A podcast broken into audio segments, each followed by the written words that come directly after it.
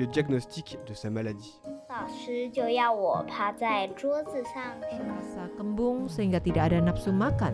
Jadi saya tidak makan siang. Hello，你好，你现在听到的是少年报道者的读报新闻，我是小管家报道仔。少年报道者是独立媒体报道者制作的儿少新闻平台，在这里会有大朋友、小朋友把世界上重要的事说给你听，除了中文，还有多种语言哦。请把耳朵打开，让报道仔为你服务，一起来收听好新闻。 Pokemon trường học. Tạm biệt nhé, Coca. Xin chào mọi người. Chúng tớ là đội du kích chuyên đi tìm bảo bối của báo Tuổi Tin. Chúng tớ chuyên giúp mọi người phát hiện những bảo vật thần kỳ trong các trường học, khiến những bảo vật đủ các thể loại ở đủ các ngóc ngách trong trường phải hiện hình, để các bảo vật tự kể lại câu chuyện về cuộc đời mình và đồng thời thông qua những người ở bên cạnh chúng hàng ngày như là các bạn học sinh, các thầy cô giáo để đưa mọi người vào cuộc sống trong trường học của chúng.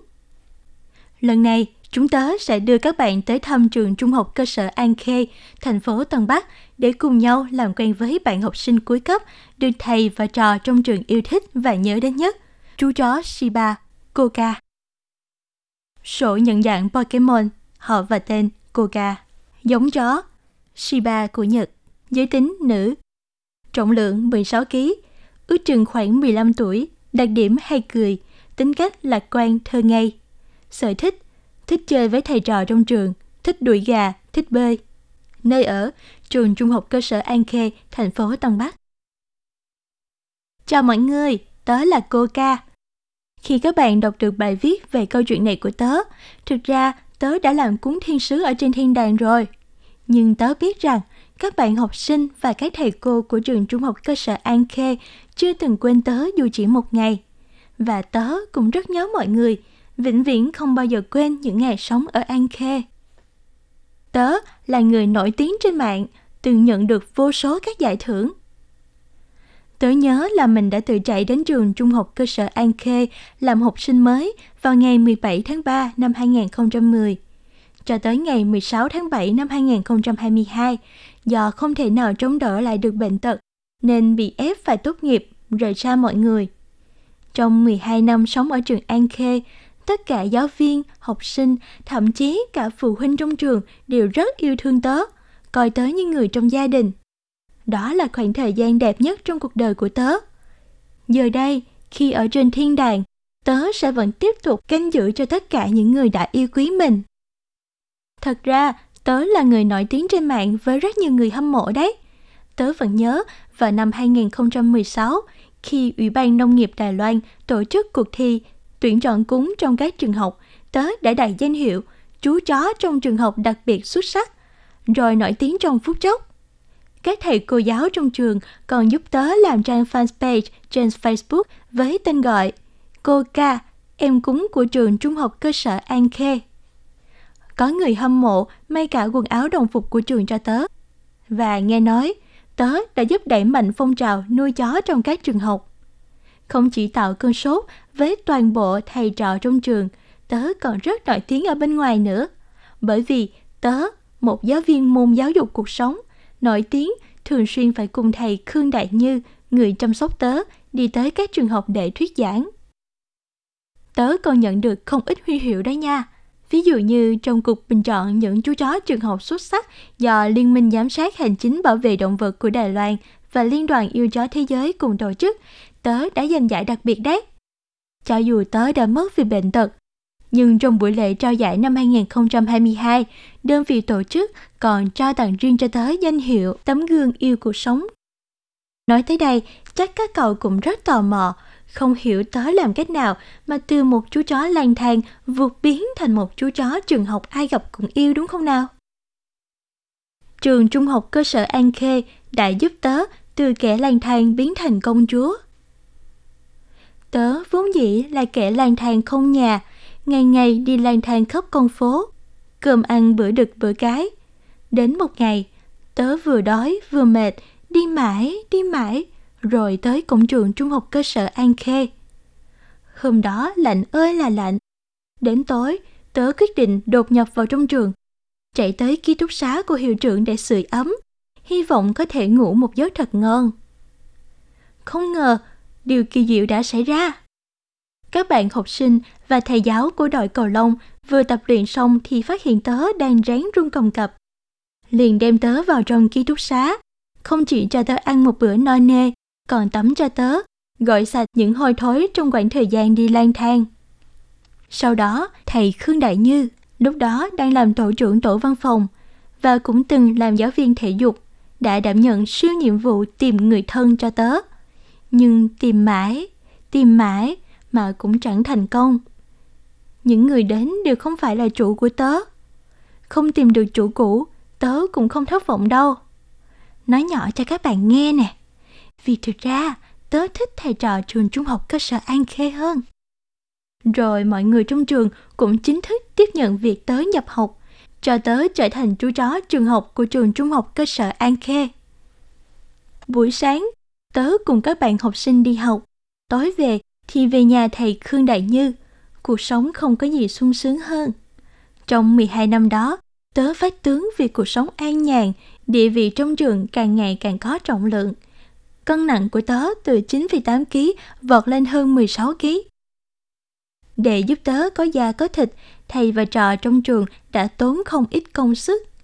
Do tính của tớ hơi tiểu thư, khi mọi người cho tớ ăn cả một cái đùi gà thì tớ không biết mình phải bắt đầu ăn từ đâu.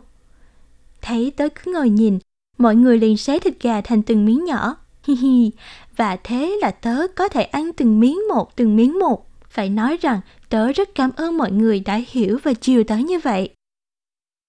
Học sinh cá biệt đến mấy cũng bị tớ làm trò tan chảy. Còn một điều này nữa, tớ cũng có ngày sinh nhật đấy. Các thầy cô và các bạn lấy ngày 17 tháng 3, ngày mà tớ lần đầu tới trường làm ngày sinh nhật. Thậm chí, hồi năm 2014 còn làm thẻ học sinh cho tớ thay cho quà sinh nhật nữa cơ. Trên thẻ học sinh đó có mã vạch của riêng tớ, có thể dùng để mượn sách từ thư viện của trường nữa cơ. Chỉ có điều là tớ chưa bao giờ mượn sách cả. Thầy Khương Đại Như đối xử với tớ như các học sinh khác. Điều thầy muốn truyền cho học sinh nhất đó là kỹ năng có thể mang đi theo sau khi rời khỏi trường. Cho nên tớ đã được huấn luyện bơi lội chuyên nghiệp. Khu Tam Hiệp có nhiều suối.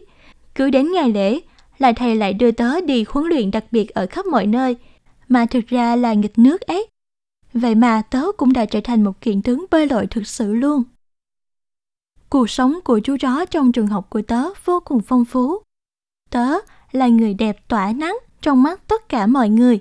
Vì chỉ cần tớ cười một cái thì dù cho bạn học sinh hay xấu hổ hay bạn học sinh cá biệt, thậm chí cả thầy cô giáo đều bị tớ làm cho tan chảy. Có một câu chuyện nhất định phải kể cho mọi người. Năm năm sau khi tới trường trung học cơ sở An Khê, thầy Khương Đại Như đã thành lập câu lạc bộ bảo vệ động vật. Nhờ sức ảnh hưởng của tớ mà mọi người tranh nhau đăng ký vào và trở thành một câu lạc bộ cháy hàng. Các suất hội viên bị đăng ký hết chỉ trong tích tắc đấy nha. Tớ thấy rất vui khi các bạn học sinh đều thích tương tác với mình, đồng thời giúp thầy và trò có tiếng nói chung, rút ngắn khoảng cách giữa người với người, giữa người với động vật. Đương nhiên, các thầy cô cũng khởi xướng các quan niệm như nhận nuôi thay cho mua bán, thông qua việc dạy các học sinh cách chăm sóc tớ và qua cả quá trình học cách chung sống cùng tớ nữa. Nhờ có sự tồn tại của tớ, mà các bạn học sinh đã học được cách yêu thương động vật trong cuộc sống hàng ngày.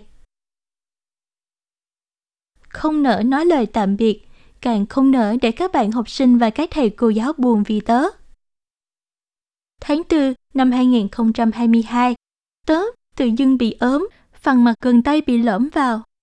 Trong tháng 4, tháng 5 đó, thầy cô giáo đã đưa tớ đi rất nhiều bệnh viện, làm rất nhiều xét nghiệm. Tớ biết thầy cô và các bạn cùng đấu tranh dữ lắm. Mọi người đều suy nghĩ về việc có nên tiếp tục để tớ phải chịu đau đớn nữa hay không. Dù thế, nhưng tớ biết rằng chẳng ai muốn từ bỏ việc chữa chạy cho tớ cả. Vì không muốn mọi người lo lắng, nên cho dù lúc chữa bệnh hay lúc bị đau, tớ cũng không hề kêu hay rên rỉ. Tớ hy vọng bản thân mình sẽ dũng cảm hơn nữa, lưu lại hình ảnh tớ của những ngày đầu cho mọi người. Tớ đã rời khỏi thế giới một cách an yên, bởi trong 15 năm tồn tại trên cõi đời này, tớ đã sở hữu tình yêu của các bạn học sinh cũng như các thầy cô giáo trường trung học cơ sở An Khê.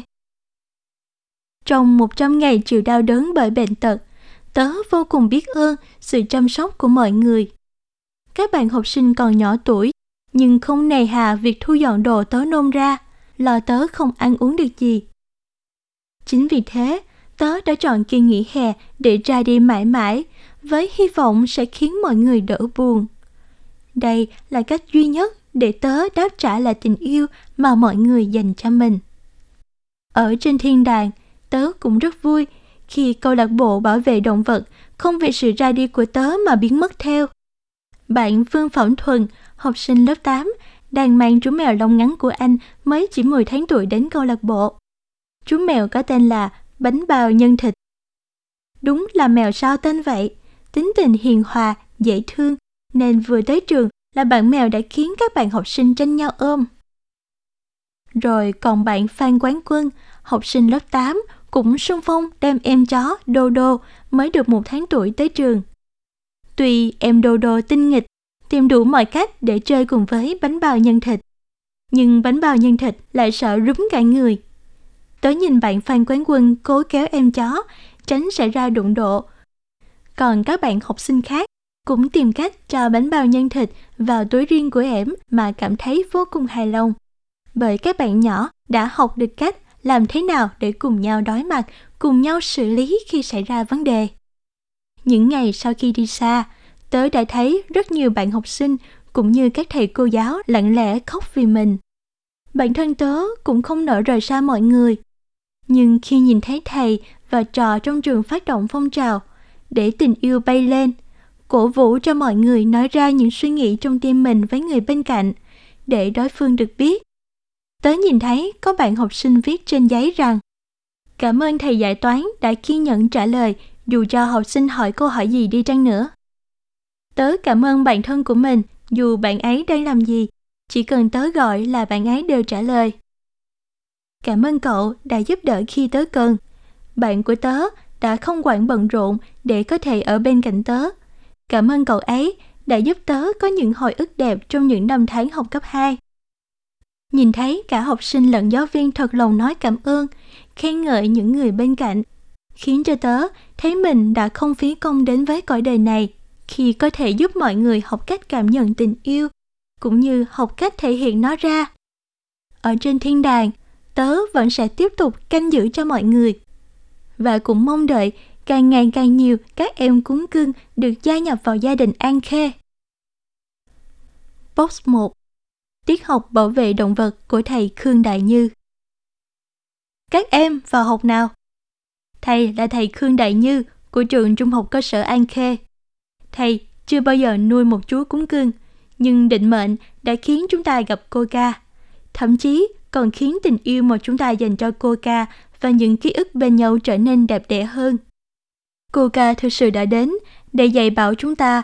Những ngày đầu, nhà trường quyết định giữ cô ca lại một phần là vì trách nhiệm, phần khác là mong có thể giúp nó tìm lại chủ cũ của mình. Nhưng không ngờ, trong 100 ngày chờ tìm chủ cho cô ca, chúng ta đã thấy các em học sinh trong trường có nhiều thay đổi tốt, đặc biệt là những bạn hay nghỉ học hay không thích đi học, có sự tiến bộ vượt bậc mà mỗi thầy cô trong trường đều có thể nhận thấy. Đối với các em học sinh mà nói, cô ca là người bạn đồng hành, người bạn tốt, thầy Ngô Tuấn Duệ, giáo viên phụ trách tư vấn của trường đã nói với thầy rằng cô ca còn có tác dụng hơn cả giáo viên phụ trách tư vấn nữa. Bởi thầy phát hiện, mỗi khi học sinh có điểm thi không tốt hoặc tâm trạng không vui, đều muốn nói, em muốn đi tìm cô ca. Thậm chí, những em học sinh được thầy Ngô Tuấn Duệ quan tâm đặc biệt, chỉ cần tới trường là muốn đi tìm cô ca. Học sinh được quan tâm đặc biệt thường là những học sinh có thành tích học tập không tốt, gần như vô hình trong trường, không thích đi học chút nào. Những học sinh này thường hay chửi các bạn học sinh hay các giáo viên. Thành ra các bạn cùng lớp, cùng trường cũng không thích chơi cùng, khiến các bạn ấy lại không thích đến trường hơn, hình thành một vòng lẫn quẩn. Nhưng thầy Ngô Tuấn Duệ đã quan sát thấy, khi những bạn học sinh được quan tâm đặc biệt này, dắt hoặc chăm sóc cho cô ca, các bạn ấy thấy mình được người khác cần đến và thấy tự hào về bản thân mình nhiều hơn. Do đó, thầy Ngô Tuấn Duệ đã bàn với thầy, nếu các em đó đến trường một, hai ngày hoặc hai buổi sáng, thì các thầy cô sẽ cho phép các em đó dắt cô ca đi dạo trong trường hoặc cô ca học cùng một tiết học. Thầy cô cùng yêu cầu không được chửi giáo viên hoặc các bạn khác khi mới được đưa cô ca đi dạo. Vì cô ca, các bạn đó đã học cách kiềm chế. Cô ca đã mang tới sự thay đổi lớn cho trường.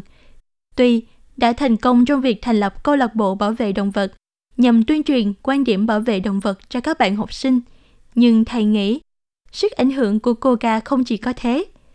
Ví dụ, lúc đầu khi các phụ huynh phát hiện trong trường có nuôi chó thì đều nghi ngờ, hay các em học sinh thấy sợ khi nhìn thấy chó. Nhưng thầy và trò của trường đã chủ động đi tới, hướng dẫn mọi người cách tương tác với cô ca. Hoặc ví dụ, với những bạn sợ chó, nhìn thấy là co giò chạy, thì bản tính trời sinh của cô ca là sẽ chạy đuổi theo. Lúc này, mọi người sẽ hướng dẫn các bạn sợ chó đó phải đứng yên, thử chào cô ca, đồng thời giải thích thêm. Chỉ cần mọi người biết cách, thì những chú cún cưng này đều rất dễ gần và hiền lành.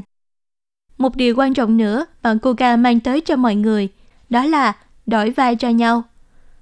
Bởi vì chúng ta tuy không hiểu những gì em cháu muốn nói, nhưng các bạn học sinh cực kỳ mong em chó sẽ nghe hiểu hiệu lệnh của mình. Lúc này, thầy sẽ bảo các bạn phải thấu hiểu cho cô ca, thử xem thế nào là thông cảm.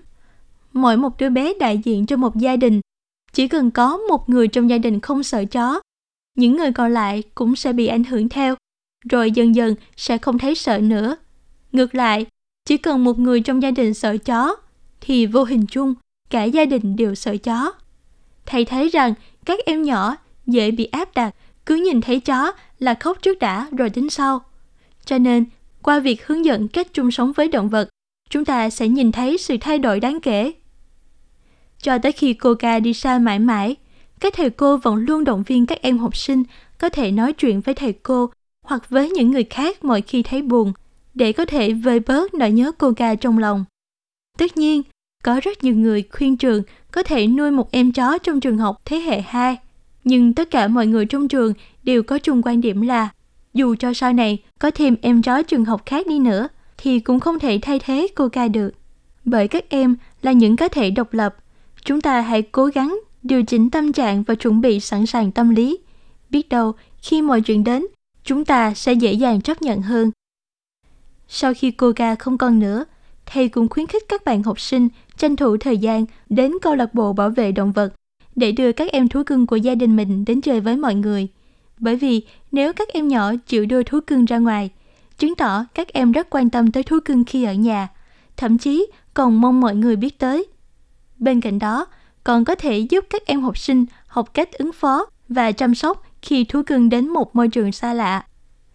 Thầy cho rằng tiếp xúc trực tiếp sẽ rất khác khi xem các video về bảo vệ động vật. Sự tiếp xúc trực tiếp sẽ khiến ta thấy cảm động, giúp ta hiểu được cách tương tác như thế nào, dạy cho ta sự nhẫn nại khi chăm sóc động vật. Đồng thời, cũng sẽ thấy nụ cười trên gương mặt của chính mình, bởi vì đây là trải nghiệm thực tế. Cô ca mang tới rất nhiều năng lượng và niềm vui cho mọi người. Thầy biết mọi người trong trường cần có thời gian để thích nghi với nỗi buồn khi không còn cô ca nữa. Nhưng chúng ta tin rằng, ở trên thiên đàng, cô ca không muốn chúng ta buồn vì em ấy. Các thầy cô biết, nếu không cho học sinh thể hiện nỗi buồn, sự nhớ nhung khi mất đi cô ca, thì sẽ khiến mọi người thấy áp lực. Nhưng phải làm cách nào để mọi người có thể vơi đi nỗi buồn đây? Sau đó, các thầy cô nghĩ tới việc, cho dù có người sợ chó hay các em học sinh bỏ học giữa chừng, thì cô ca luôn đồng hành một cách vô điều kiện. Em ấy chỉ nhìn thấy những điểm tốt của mọi người. Chính vì thế mà các thầy cô cũng mong muốn điều này sẽ được kế thừa và phát huy. Con người luôn có mặt tốt và xấu, nhưng cô ca không từ chối bất cứ ai. Thầy nghĩ đây là điểm chúng ta cần học tập. Và vì thế, thầy cùng thầy Ngô Tuấn Duệ đã phát động phong trào để tình yêu bay lên. Chúng ta học cách học theo người tốt. Tức là chúng ta hãy nhìn vào những điểm tốt của người khác cũng như cách cô ca đối xử với chúng ta. Bởi vậy, các thầy cô đã chuẩn bị sẵn giấy để học sinh viết xem ai đối xử tốt với mình hoặc bản thân muốn cảm ơn ai nhất. Nhưng tình cảm và sự biết ơn này phải để cho đối phương được biết. Cho nên, người được nhắc tới phải ký tên phía dưới để cho các em biết được giá trị của bản thân mình trong mắt người khác, rồi mới bỏ tờ giấy này vào hòm thư có hình ảnh của cô ca. Ngoài việc này, các thầy cô cũng sắp xếp để cô Lương Dung Hình, cô Quách Hinh Huệ và các em học sinh khác tranh thủ thời giờ nghỉ trưa đọc trên loa phát thanh những tờ giấy được các bạn học sinh viết để mọi người có thể cảm nhận được tình yêu đến từ cô ca cũng như đưa tình yêu và lòng biết ơn mà bình thường ngại không dám nói thành lời đến từng bạn một. Box 2. Bộc bạch tiếng lòng của các bạn học sinh Sao cậu thích chơi với cô ca? Bạn Hoàng Nhật Nhu, học sinh lớp 8 trả lời. Vì tớ thấy cô ca rất đáng yêu, lại còn giúp chữa lành nữa. Dù buồn hay vui, tớ đều muốn tìm cậu ấy. Nhìn thấy cậu ấy ngủ, cũng thấy dáng ngủ thật là ngây thơ.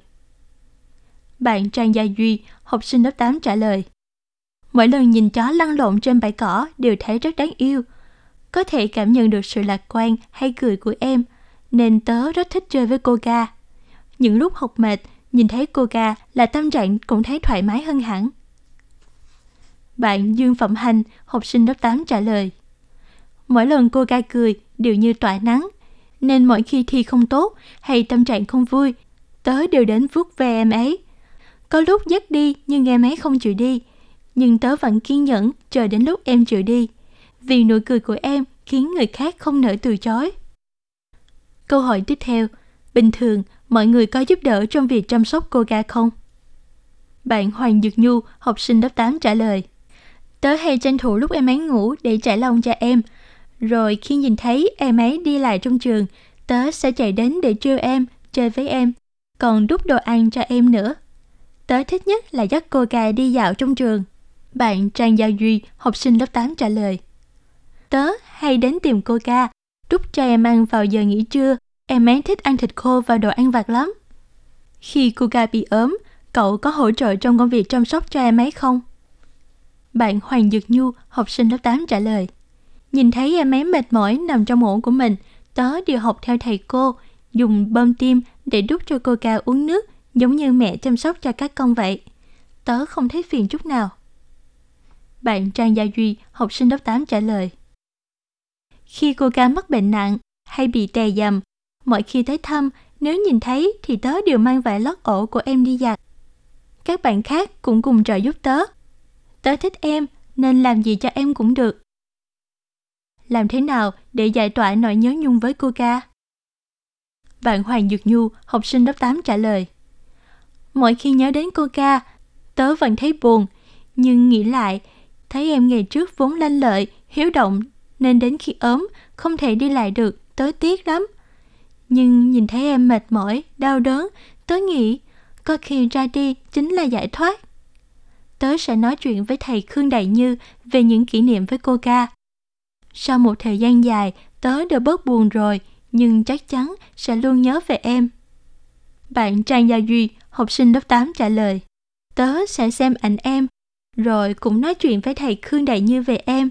Ví dụ như kể về dáng điệu, về những hành động đáng yêu của em khi ở trong trường sẽ giúp chúng tớ đỡ buồn hơn và thêm trân quý những kỷ niệm em mang tới cho chúng tớ. Điều ý nghĩa nhất mà cô ca mang tới cho gọi là gì? Bạn Hoàng Dược Nhu, học sinh lớp 8 trả lời. Cô ca rất kiên cường, dù cho bị ốm, cũng không thấy em kêu bao giờ, chắc là không muốn bọn tớ lo lắng vì em. Bạn Trang Gia Duy, học sinh lớp 8 trả lời. Tớ biết cô ca đã cố chờ đến lúc các thầy cô chăm sóc cho em về tới nhà rồi mới rời xa cõi đời. Đến tận lúc đi xa mà em cũng luôn nghĩ cho mọi người. Tớ sẽ học tập theo em, phải biết nghĩ cho người khác hơn. Nhìn thấy sự kiên cường trước bệnh tật của em, tớ học được rằng dù việc có khó đến đâu thì cũng phải kiên trì hoàn thành. Bạn Vương Phẩm Hành, học sinh lớp 8 trả lời. Cô ca khiến tớ thấy thú cưng thật thú vị. Không chỉ là thế, tớ còn là thành viên của câu lạc bộ bảo vệ động vật nữa. Cho nên, dù cô ca đã ra đi, nhưng tớ cũng sẽ vẫn chủ động mang em mèo của nhà mình tới trường để các bạn khác có thể cảm nhận và chia sẻ niềm vui khi chơi với các em thú cưng.